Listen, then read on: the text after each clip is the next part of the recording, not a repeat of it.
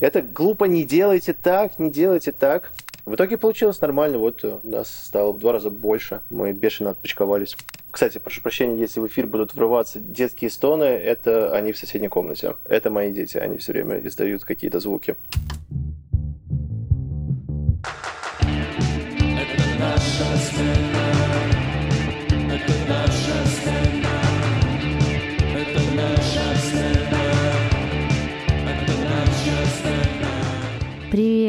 С вами Аня Салова и наша смена – подкаст, в котором мы исследуем, как родительство встраивается в жизнь современного человека. Мы — это я и мой новый соведущий Олег Коронный. Внимательный слушатель наверняка заметил, что произошла замена отца, да, э, к сожалению, мы с Денисом разошлись. Наши видения разошлись, наши взгляды на процессы и будущее этого проекта разошлись, и пришлось разойтись нам с Денисом. Мне, честно говоря, очень жаль. Если ты это слышишь, Денис, я очень благодарна за все часы, которые мы с тобой проговорили, поработали над этим проектом. Ты многому меня научил. Мой просто старший брат в родительстве. Спасибо тебе большое. А у нас, э, кажется, начинается новая эра и новый сезон подкаста. Олег, расскажи, пожалуйста, про себя. Мы скоро узнаем тебя как отца. Расскажи пока, что было до этого. Всем привет. Э, меня зовут Олег, мне 33 года. 7 э, месяцев назад я стал отцом.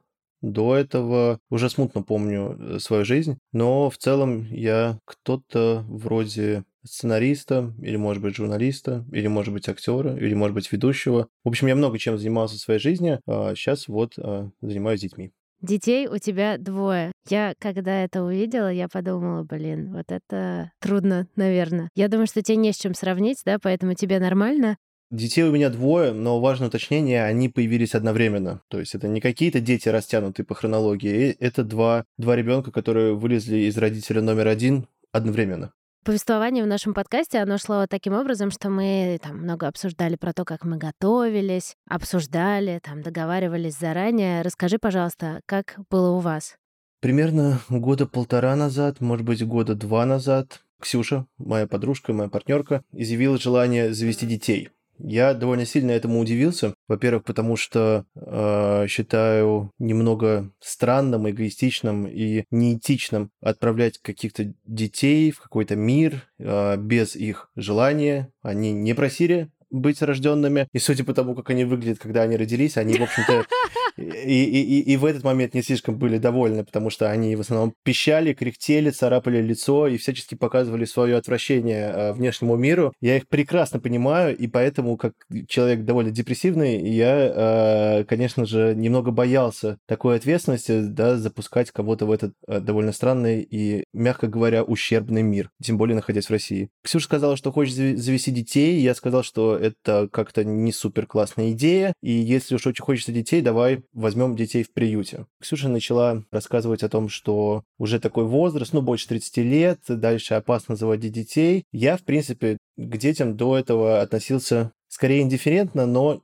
с небольшим интересом. Мне, в принципе, нравятся дети, и поэтому я не прям, не прям уж сильно испугался этой мысли, но, э, скажу честно, мы вроде бы все-таки, в конце концов, путем много, многочисленных ссор, споров и прочего, пришли все-таки к идее, что да, окей, э, давай сделаем детей, но, честно скажу, я не то чтобы слишком много усилий прикладывал к этому. Я помню, однажды я сидел за компьютером, в общем-то, то, как я провожу большую часть своего времени, ко мне подошла Ксюша и просто положила на стол тест на беременность. И ты чего? Я обрадовался, это классно. Это как раз то, чего мне хотелось. Может быть, это как-то инфантильно и глупо, наверняка это так. Но мне не хотелось сидеть там за календарями. Овуляции.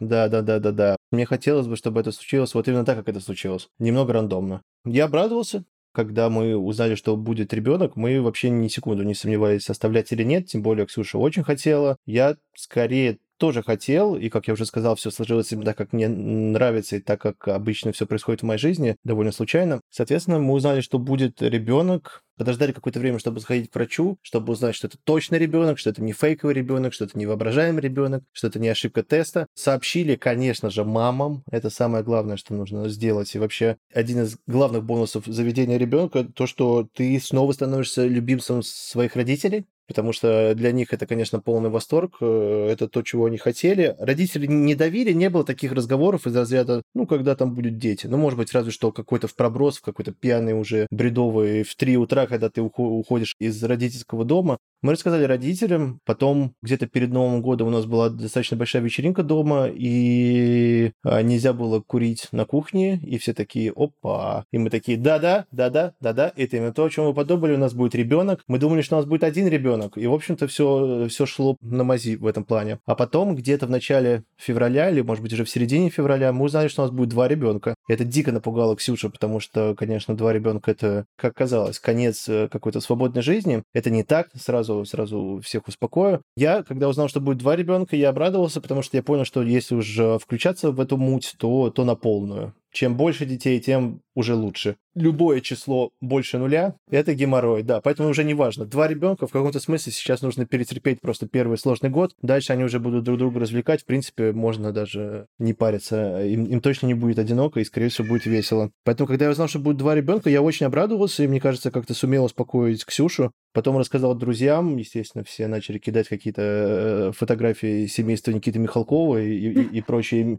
и прочие мемные изображения, э, что, что бывает в многодетных семьях.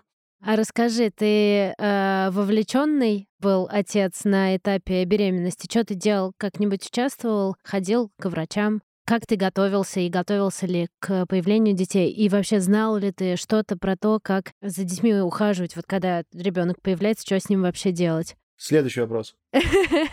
Я никак не готовился. Сейчас пытаюсь найти какой-нибудь э, момент, как я готовился. Может быть, э, когда ехал на трамвае, я почитывал какую-то книжку про двойню. Но в целом к сожалению, случилась, мне кажется, такая классическая история. Э, Ксюша, моя подружка, она много готовилась, много читала. И я, естественно, ну, конечно же, просто никаких сомнений не может быть, что же делает человек в, моей, в моем положении. Он такой думает, так, ну, если один готов, то все готовы уже автоматом. Это глупо, не делайте так, не делайте так.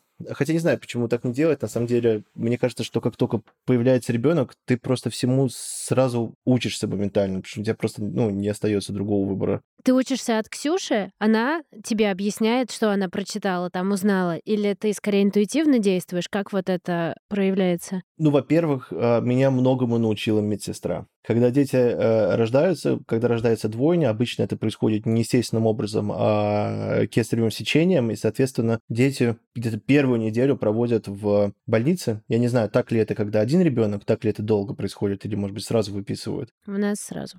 Соответственно, к тебе, когда ты так долго э, и много времени проводишь в больнице, неминуемо тебя посещает медсестра, которая тебе показывает, как там правильно э, сначала кормить молочком из шприца. Соответственно, она тебе показывает, как там мыть, как переодевать памперс. Честно говоря, больше не могу вспомнить никаких умений, которые тебе особенно пригодятся в первое время.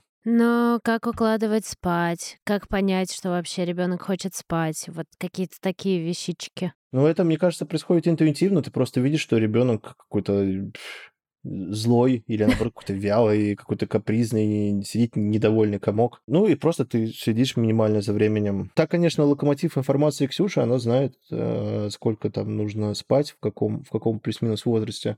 Чтобы ты понимал, я вела Excel э, в которой каждый раз, когда ребенок пописал, я, значит, записывала, когда поспал тоже. Вот, и для меня это было э, огромный фокус моего внимания туда был направлен. Но я сейчас понимаю, что когда их двое, тебе не до как бы там фокусов внимания, да, там как бы проскочить это все поскорее. Ну, кстати, да, э, во-первых, действительно, наличие двух детей немножко расслабляет э, твои булки, потому что, ну, это даже, это даже некоторые хорошие врачи или там медсестры, медбратья, тебе так и говорят, что окей, вас двое, можно какие-то вещи в реальности подзабить. Во-вторых, ты, ты сам себе как бы даешь какую-то поблажку и просто не сходишь с ума. И в-третьих, у тебя реально не очень много свободного времени. Например, до того, как э, родились дети, мы старались вести семейный бюджет, потому что одна из подготовок к детям оказалась э, необходимость в какой-то момент все-таки следить за тратами, что-то минимально откладывать, и мы, и мы вели семейный бюджет до рождения детей. На следующий день после того, как родился ребенок, мы перестали его вести, просто потому что на это не хватает сил, времени, да и вроде в реальности это оказывается не так уж и нужно. Но когда мы лежали в больнице первую неделю с детьми, мы там должны были, чтобы нас выписать, нам нужно было записывать э, показатели детей, сколько они весят. То есть они должны были набрать определенный вес, чтобы нас оттуда выпустили. И это, это мы очень серьезно ввели. Сколько съел, сколько, сколько весит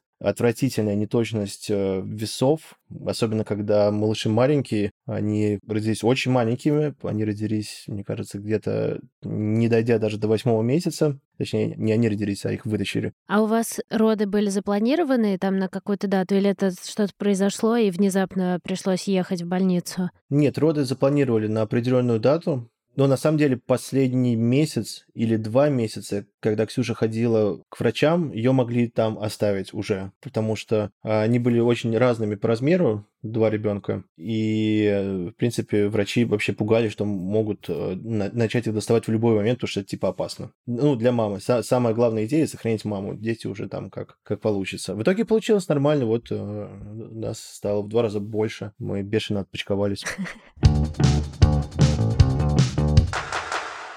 Ну хорошо, давай, наступает, значит, день, когда ты отец. Что изменилось эмоционально? Ты стал резко другим человеком или не стал? Мне не кажется, что я стал э, другим человеком. Разве что я заметил э, за собой такую странную черту необычную. Оказывается, что мне очень нравятся мои дети. Раньше я думал, что у меня есть разум и критическое мышление, что я не должен любить, очень сильно обожать кого-то только потому, что э, у меня с ним сильно совпадает... Э, ДНК. Ну, ДНК, да. Но нет, нет, оказалось, что я абсолютно такой же поверхностный идиот, как и, как и все остальные люди на свете. Мне нравятся мои дети, и на это нету никакой логической причины. Я абсолютно уверен в том, что мои дети, они очень смешные, они очень милые, они очень толстенькие, худые, их двое. Во-первых, мое основное изменение, я заметил, что, что разум и критическое мышление не мои сильные стороны. Это сразу произошло или тебе потребовалось некоторое время? Не-не, мне они сразу понравились, э, тем более, что они выглядели, ну, настолько ущербно, что их невозможно было сразу не полюбить. Они были настолько маленькими, что в больнице не было никакой одежды, которая была бы им по росту, поэтому они просто выглядели как какие-то сироты, особенно мелкий. А он вообще выглядел, как, как он родился каким-то абсолютным дедом, маленьким, сморщенным, еще с недоф, недоформированными ушами, в общем, просто какой-то абсолютно несчастный комок, и еще в них первые там, типа, первые сутки они были на аппаратах, все нормально, но на всякий случай. И в, в этот маленький, абсолютно ничтожный комочек, в него еще воткнута куча каких-то трубок, э, этот носок, там носок просто, я не знаю, до колена примерно, да, может быть, даже выше. Ну, короче, очень, очень это все выглядело смешно, и мне, конечно же, они сразу, сразу понравились. Как я еще изменился, я вот, например, стала ответственней прям для меня календарь. Ну, он всегда более-менее был мой друг, но сейчас я без него вообще ничего не могу. В противном случае все потеряется, я там отвлекусь, не знаю. Ну, короче, с ребенком трудно очень время выгадать. Просто все мои дела обязательно фиксируются в календаре, да, там, короче, планирование. И оно, как бы сказать, на всех эм, длительностях, да, планирование дня присутствует. Планирование там на ближайшие несколько месяцев тоже более-менее присутствует. Там, условно, сейчас э, Кира начала ходить в сад, там, а вот у нее в саду будут каникулы. Ну, то есть ты уже начинаешься просто как вот этот вот, э, ну, взрослый скучный человек подстраивать там какие-то свои графики под э, детские каникулы и все такое. Вот как у тебя с этим? Честно скажу, у меня нет ощущения, что я стал как-то сильно ответственен. У меня появилась э, мотивация быть э, каким-то капиталистом, то есть э, подработка. Я такой, так, ну я возьму подработку, даже если она мне не нравится. Но это не потому, что я э, тупой любитель бабла, а это потому, что я отец двоих детей. Вот. А, соответственно, на самом деле я себе стал как-то больше, больше разрешать всего наоборот. И, наверное, это скорее антоним слову ответственность принципе, я давно уже перешел на такую манеру, что, что я, например, если я не очень хочу на что-то отвечать, ну, какое-нибудь сообщение или на телефонный звонок, я просто этого не делаю. А теперь я могу этого не делать, и я знаю, что человек с другой стороны провода, он такой, так, ну это очень ответственный человек, у него двое детей, наверное, ему некогда. А я в этот момент там сижу на толчке, играю в Nintendo Switch условно.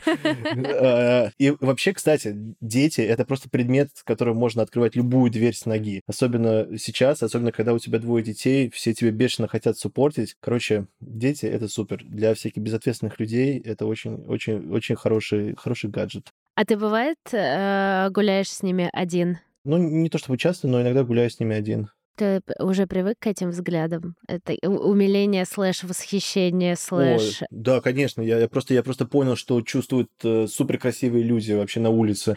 Ну, как бы все, все взгляды прикованы. А, еще очень много сумасшедших людей теперь со мной хотят а, пообщаться. Я сейчас живу в Эстонии, и здесь очень много людей с двойнями, потому что здесь популярно искусственное а, оплодотворение, и, соответственно, понятно, как это устроено. Когда искусственно оплодотворяют, делают это по максимуму, чтобы уж точно что-то случилось, поэтому очень часто бывает несколько детей, несколько плодов, и ко мне часто подходят на улице и, и что-то пытаются мне рассказать на эстонском языке, я, к сожалению, не знаю эстонский еще, и, соответственно, у нас получается зачастую странный, странный диалог, где кто-нибудь рассказывает о своем опыте, что у них есть двойни, или что они сами э, из двойни. В общем, два ребенка — это еще к тому же социальный магнит. Вот я как раз хотела спросить про то, насколько часто вас э, заколебывают, или вы нормально, например, да, относитесь к этим вопросам, э, что это типа искусственное оплодотворение или не искусственное, и следует ли потом фраза «Ну ты молодец, Олег, конечно, молодец». Ну, э, вот э, фразу про то, что ты молодец, я особенно часто слышу от каких-то знакомых, что типа «Вы сделали двоих детей, вы герой». И такой, господи, ребята, сделать двоих детей — это не слишком сложно, достаточно один раз в год заняться сексом, и возможно, у вас будет двое детей.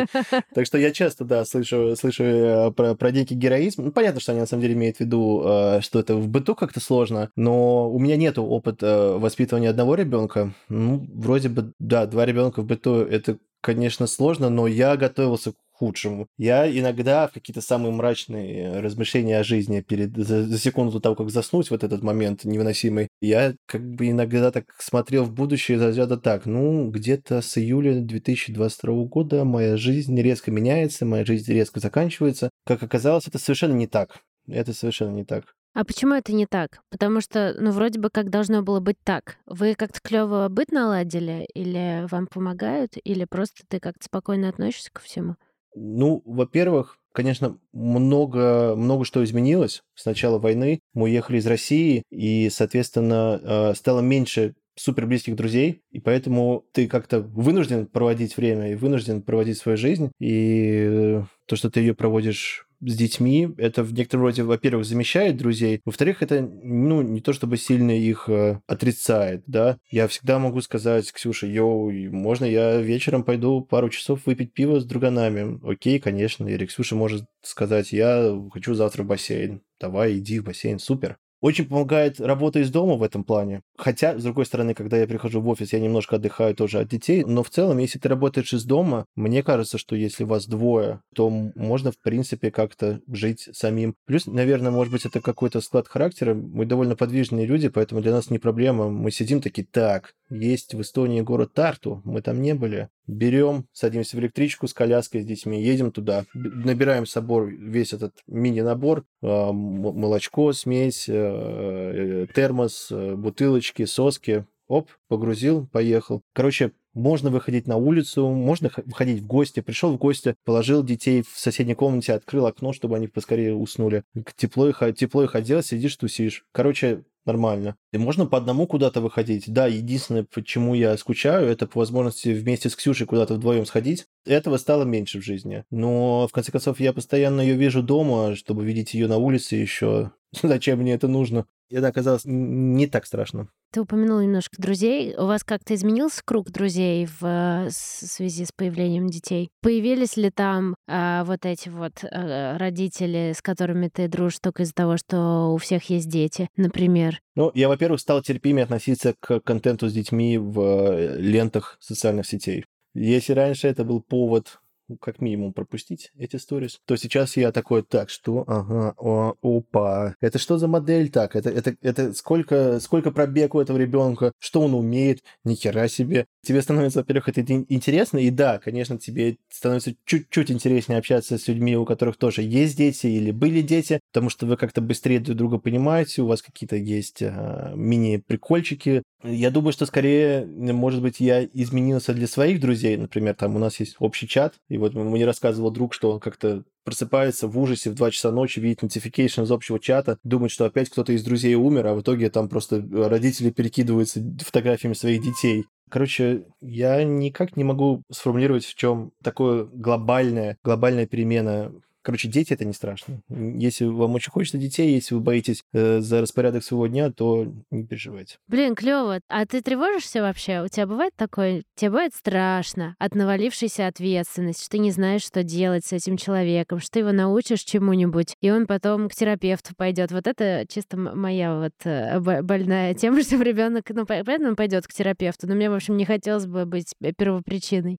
Ну, во-первых, я все-таки еще не добрался до того момента, э, когда мои действия могут э, всерьез как-то задамажить психику ребенка, потому что ребенок, он рождается каким-то супер древним существом. По сути, он рождается маленькой-маленькой обезьянкой, кем мы были там несколько миллионов лет назад. И, ну, это же, собственно, известная тема, что ради размера мозга человек рождается очень недоразвитым относительно других, э, относительно других как мы их называем, млекопитающие, приматы, от которых там и произошли. Я тоже про это читала. Ну да, да, да. Я еще просто не добрался до того момента, когда дети, я могу им супер навредить. Дальше это будет сложно, и это какая-то вещь, которую нужно как-то очень грамотно и очень аккуратно э, вести. У меня есть какое-то небольшое самоуверенное чувство, которое наверняка разобьется через год-два. Я просто отдаю себе отчет о том, что, в принципе, любая семья, любая семья устроена довольно токсично и устроена довольно несправедливо. И мне кажется, что в этом плане мне будет немного попроще, потому что я не испытываю никаких иллюзий, я не считаю, что семья это что-то самое важное в жизни каждого человека. Я не считаю, что ты обязан любить э, своих близких просто тупо, потому что у вас э, одинаковый набор э, ДНК. Но при этом ты любишь своих детей именно из-за этого, как ты сказал вначале. Да, да, да, да. Противоречие — это то, с чем мы, возможно, будем часто встречаться э, в будущем. Да, конечно, я, я беспокоюсь, но я просто, думая о будущем, я совершенно не собираюсь э, как-то над ними нависать и навязывать им хоть что-то. Я понимаю важность э, какой-то независимости, какой-то свободы. Поэтому я вообще мечтаю, что дети вот вырастут буквально год, второй, возьмут телефон и поедут на работу. Знаешь, скачок роста, ты просыпаешься, у тебя ребенок уже на работу уехал, двухлетний пупс дело решает. Вот у меня двухлетний пупс. И, если честно, я тебя слушаю, и так, с одной стороны, тебе немножко завидую, что ты так э, э, легко и, в общем, позитивно на все смотришь, а с другой стороны, понимаю, что ха-ха, у тебя еще просто не начался весь этот, вся эта жесть. Когда они в разные стороны идут, когда ты говоришь, подними, пожалуйста, носок, он не поднимает. Ты говоришь, пожалуйста, не рисуй там на стене этим углем черным там. И человек просто специально тебе на зло начинает вот так делать, а у тебя их будет двое. В общем, я очень надеюсь, что ты с нами надолго, и мы понаблюдаем за э, твоей, короче, эволюцией как отца, и ростом твоих детей, вашим, как бы, эволюцией вашей семьи. Нет, ну я сейчас, я сейчас наговорил на десяток вставок в будущем. Можно будет просто какой-то любой момент, о котором я буду говорить, потом э, смешивать, монтировать с этими вставками из разряда типа «Ха! Этот человек, у него вместо головы толчок. Просто ноль извилин, ноль понимания. Что? Независимость, свобода. О чем он вообще говорит, господи? Да. Знаешь, а я, а я через три месяца такой, так, я посадил детей в тюрьму, и, в общем, они все, все в порядке, все хорошо. Независимость, свобода, сепарация, ради бога. Конечно, углем рисовать. Я уже, пока ты говорил, я уже хотел сказать, пускай рисуют углем. Мне-то что? Но э, нет, конечно, это все еще мне предстоит, да. Это пока идеальный момент. Э, они где, где их положить? Положил, по сути, они там лежат, они пока еще не умеют говорить гадости и разочаровывать тебя, они вообще еще даже не сделали ничего плохого, это просто удивительно. Еще что меня вскрывает, они не видели почти ничего того, что я видел вместе с ними. То есть я знаю, типа, 90% их жизни. Да, да, я помню, вот ровно эта мысль меня всегда поражала, что я, он, типа, издает какое-то просто подобие звука, а ты примерно понимаешь, о чем это, потому что ты знаешь все, что знает он. Это классно. А, март 2023 года. Планета Земля Эстония, Таллин. Мои дети, им 7 месяцев с небольшим, но так как они родились э, недоношенными, соответственно, им как бы чуть меньше в реальности. Их двое. Есть один побольше, потолще, он родился капиталистом. Или, как мы его дразним, крепкий хозяйственник. Такой он, э, он, он реально выглядит, он просто будущий мэр Москвы, можно сразу сказать, по его виду. Такой кепку ему надень. Такой толстенький. Э, его в жизни интересует молочко, намного сильнее всего на свете. Его зовут Степа, Степан, Тепа, мистер Теп. Он умеет многое, но главный его, главный его талант, он умеет сам держать бутылочку так как уход за двумя детьми все-таки иногда похож на Форт Боярд, потому что ты только одному приткнул бутылочку, вот второго уже вывалилось, в общем, э, там реально без, без помощи какого-то маленького паспорту не, не, не, обойтись. А у меня еще просто все время в голове играет музыка из Форт Боярд, когда что-то с детьми такое, такое делаешь, там все время что-то а а а и там уже львы выбегают, но уже сыпятся монеты.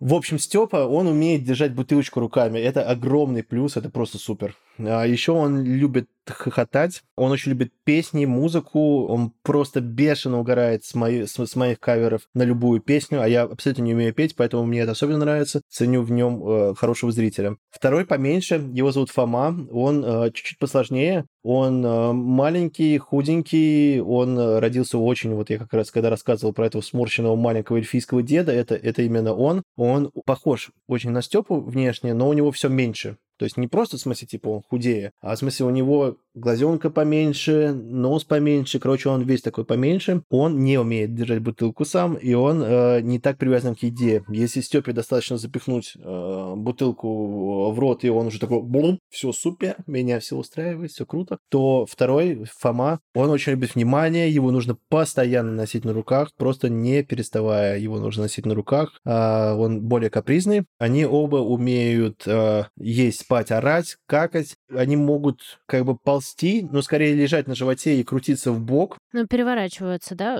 Я уже все забыла. Когда дети переворачиваются? Давным-давно, в три месяца, да, там, или в четыре, или в пять? Да, но наши долго не переворачивались, мы даже ходили на какие-то, на массаж, а, еще куда-то. И, собственно, Степа вырос уже в спортсмена, даже если ему бросить мячик, он иногда его может поймать. Да, они умеют э, переворачиваться, они умеют чуть-чуть ползти, они еще пока не слишком уверенно сидят, но Степу мы уже несколько раз сажали на, на это кресло для еды. Они уже начали, начался прикорм, они уже едят какую-то человеческую еду, они умеют смеяться, они постоянно улыбаются. Ну, в смысле, если с ними взаимодействуешь, они постоянно улыбаются. Ты когда говорил про каверы, я подумала о том, что вот у меня было так, что типа, чтобы я там начала танцевать или что-то петь посреди ни- ничего, э, для меня было странно. Сейчас я вся танцовщица и певица просто лучше всех. Вот ты заметила какое-то такое раскрепощение перед детьми у тебя? Или у тебя никогда, допустим, не было комплексов э, на этот счет? Слушай, ну это раскрепощение, оно, мне кажется, даже скорее, естественно, не перед детьми, а просто перед самой собой то, о чем я немножко говорил в начале, то, что ты как бы а, а, а, от себя отстаешь, тебе уже не так даже интересно эгоманьячить и, или тревожиться на свой счет, потому что ты все время находишься в какой-то коммуне и просто реально расслабляешься. Но я и, и до этого часто исполнял дома песни, просто если раньше это была вынуждена слушать Ксюша, то теперь у этого есть какая-то мотивация. Это не просто я проснулся с похмелья, решил спеть пять песен рэпера Басты, которые я терпеть не могу подряд, а это это уже, между прочим, концерт для детей, чтобы они немного расслабились и повеселились. А скажи мне, вот я тебя вначале спросила про февраль, потому что когда я была прям уже рожала. Это произошло в день, когда отравили Навального. И э, всю беременность, конец, я сидела, смотрела, что там происходит в Беларуси, потому что вот оно, как бы все это на твоих глазах разворачивается. И мне, конечно, было безумно тревожно. Э, не рожалась там мне какое-то время. Знаешь, там, когда ты там перенашиваешь, э, говорят, что это может быть связано с, тем, что мама, в общем, не в том эмоциональном состоянии. Как вот у вас было эмоциональное состояние, переезд, беременность? Расскажи чуть-чуть про это.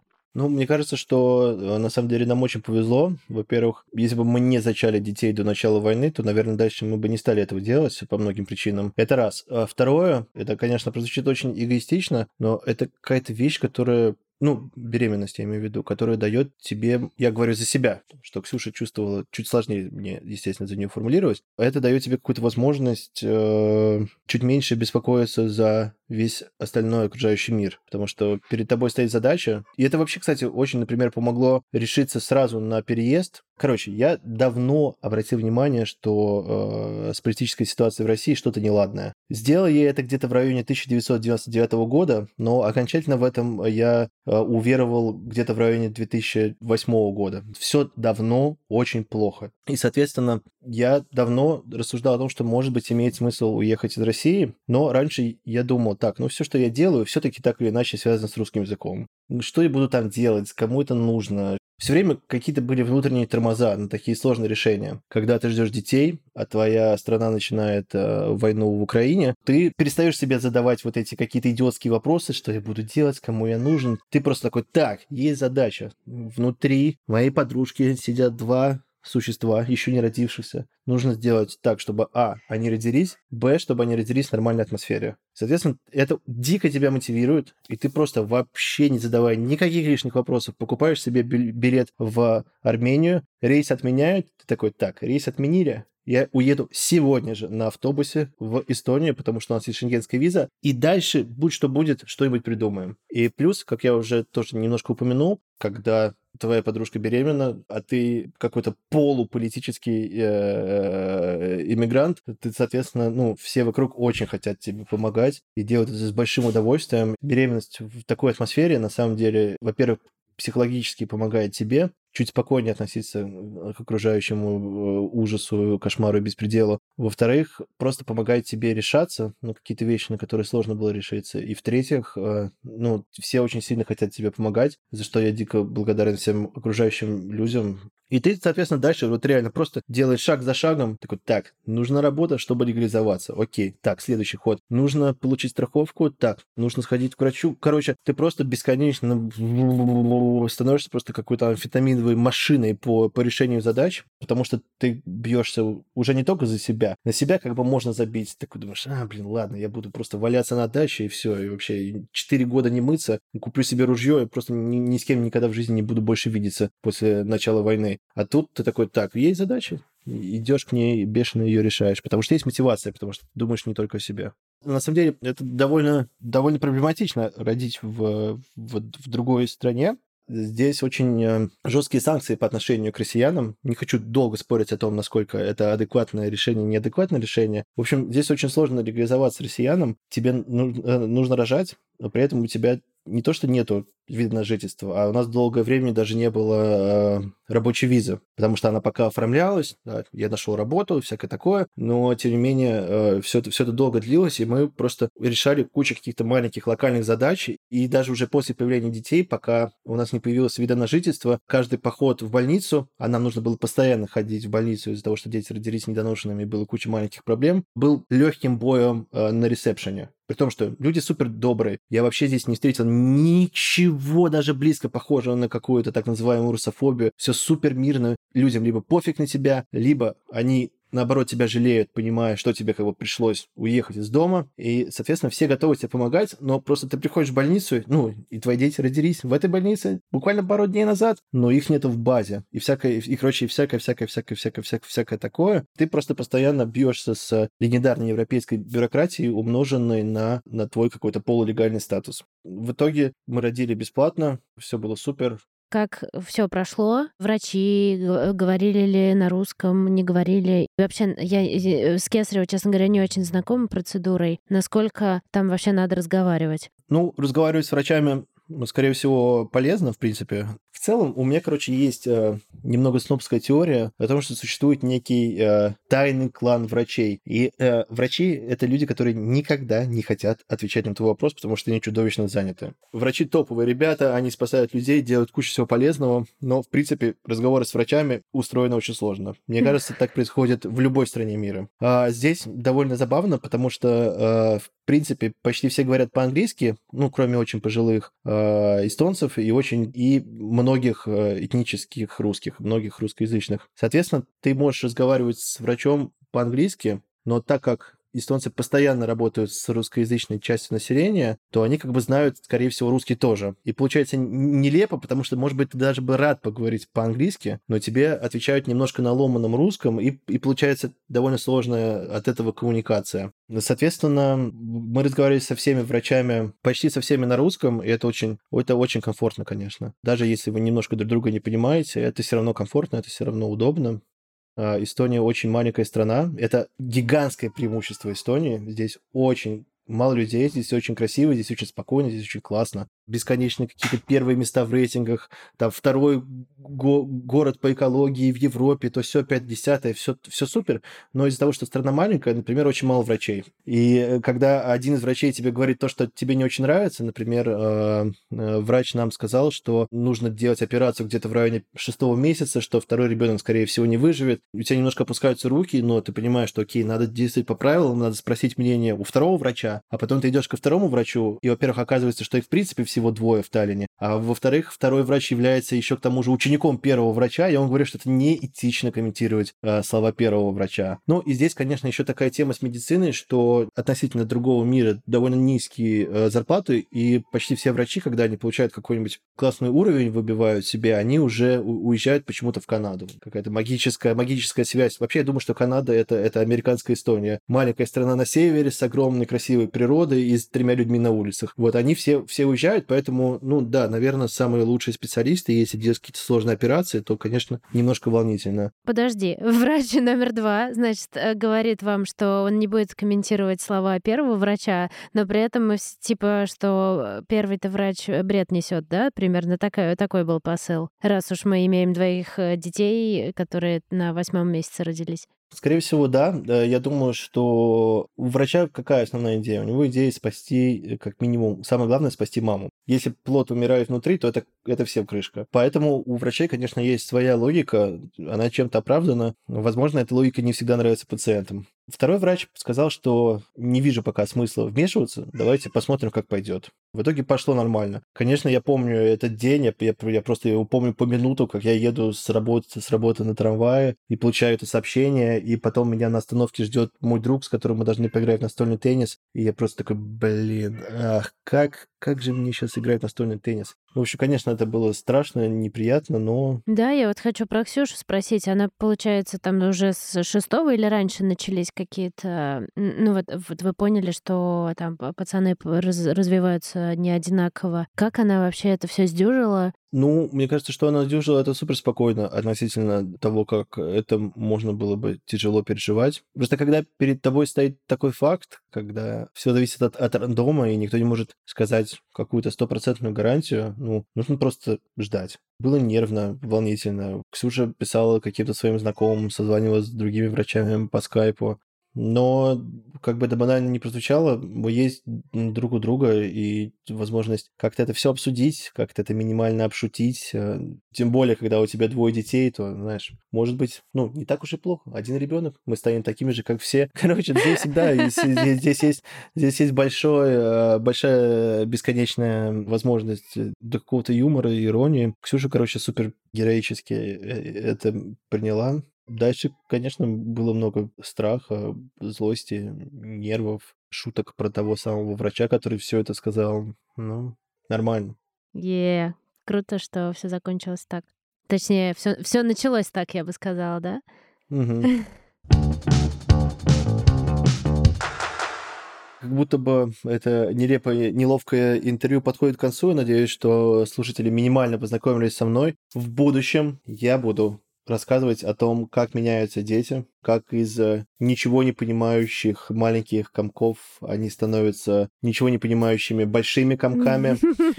Буду рассказывать, чему они научились, э, чему они не научились. Буду какой-то, короче, вести э, дневник наблюдения. Жалко, что не прям с нуля, но, надеюсь, этим эпизодом минимально смогли покрыть первые 7 месяцев их жизни. Дальше буду чуть-чуть подробнее рассказывать обо всех изменениях, такой вот у меня план. Я, может быть, даже буду какие-то записывать их звуки. Короче, готовьтесь, будет много контента, который вы бы с удовольствием прилеснули. Но так как мы в аудио формате, и, скорее всего, вам лень а, искать телефон в куртке своими пальчиками, то придется, придется все это слушать. Вот, как-то так. Да, помимо этого, мы будем, конечно же, рассказывать всякие интересные штуки. Мы подготовили ряд тем, которые хотелось бы обсудить в ближайшее время. И первое из них — это эмоции, которые порой захлестывают нас и хорошие, и плохие, и, точнее, как говорят, хороших и плохих эмоций не бывает, да, и позитивные, и негативные, и вот это вот все. В общем, эмоции — это большая часть жизни родителя. Как с этим надо справляться, э, расскажем вам о том, как мы с этим справляемся в следующем эпизоде. Yeah. Ура! Поп-поп-поп. Это было несколько примеров проявления эмоций. Если вам нужна словарная справка, что такое эмоции, то вот, это конкретно это е и ура. Пока. Йоу, пока.